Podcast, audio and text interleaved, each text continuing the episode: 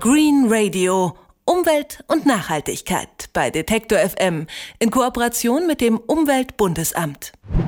Das Wetter draußen lässt es zwar noch nicht ganz vermuten, aber diese Woche war der meteorologische Frühlingsanfang und so stapeln sich in den Supermärkten und Gartencentern auch schon Säcke mit Blumenerde, für die, die den grünen Daumen dann wieder rausholen wollen.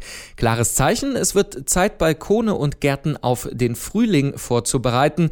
Das passiert aber oft und vor allem aber auch unabsichtlich auf eine sehr umweltschädliche Weise. Warum? Das wollen wir besprechen mit Magnus Wessel vom Bund für Umwelt und Naturschutz in Deutschland. Ich sage schönen guten Tag. Guten Tag. Ja, und das Problem dabei soll die Blumenerde sein. Wie kann denn Erde der Umwelt schaden? Ja, das ist in der Tat ein großes Problem, denn die meiste Blumenerde, die man im Handel bekommt, ist bis oben hin voll mit Torf gesteckt. Und Torf gehört nun mal ins Moor und nicht in den Blumenkasten. Und warum ist dieses Torf dann in der Blumenerde? Torf saugt einfach gut das Wasser auf, hat einen bestimmten Säuregrad, der bei manchen Pflanzen hilft. Und deswegen wird er sehr, sehr gerne verwendet und er wird im Raubbau der Natur, gerade in osteuropäischen Ländern, sehr günstig abgebaut und dann über weite Entfernungen transportiert, sodass er überall Verwendung findet dann sollte man natürlich torffreie Erde verwenden. Gibt es die denn und wenn ja, wo bekommt man die? Es gibt mittlerweile eine ganze Reihe von unterschiedlichen Anbietern für torffreie Erde. Der BUND hat einen Einkaufsführer dazu erstellt, der auch im Internet erhältlich ist. Da findet man dann einzelne Anbieter am Ende aller Tage muss man da sehr, sehr genau hinschauen. Ähm, deswegen haben wir da auch eine eigene Recherche gemacht, weil nicht überall da, wo Bio oder äh, Torf reduziert oder so etwas draufsteht, ist das dann auch so. Unsere Recherchen haben ergeben, dass selbst in Bioblumenerde bis zu 80 Prozent Torf mit enthalten sind. Und das ist natürlich dann alles andere als Bio. Und selbst bei der torffreien Blumenerde, die Stiftung Warentest äh, hat da Tests gemacht und große Unterschiede bei der Qualität festgestellt. Worauf muss man denn achten genau? Letzten Endes wird man nicht äh, drum rumkommen, sich das einzelne Produkt anzugucken und tatsächlich zu sehen, ist es entsprechend feinkörnig, ist entsprechend viel Kompost verwendet und passt es zu den Blumen, die man anpflanzen möchte.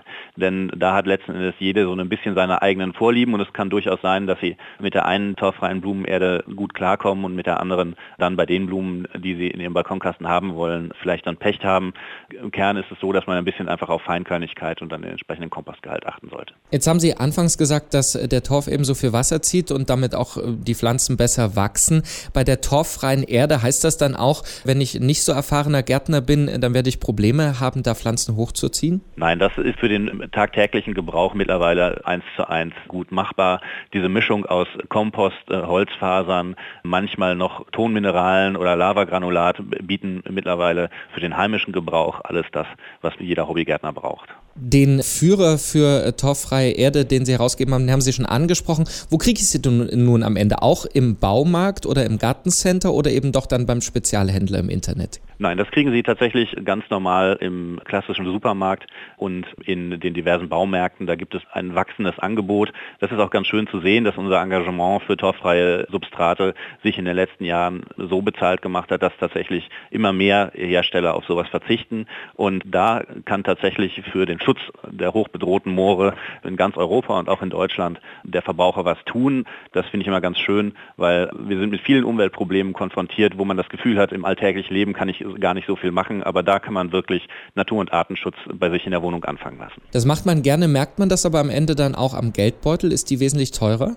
Das unterscheidet sich im Preis ein bisschen. Das liegt tatsächlich daran, dass einfach bei der Torferde nicht alle Kosten mit reingerechnet werden. Denn das, was an Schäden in der Landschaft entsteht, was an Schäden am Wasser entsteht und auch die Probleme, die die Menschen in der Landschaft bekommen, wo der Torf abgebaut das wird ja nicht mit eingerechnet in den Preis, sondern da bleiben letzten Endes die armen Bauern drauf sitzen.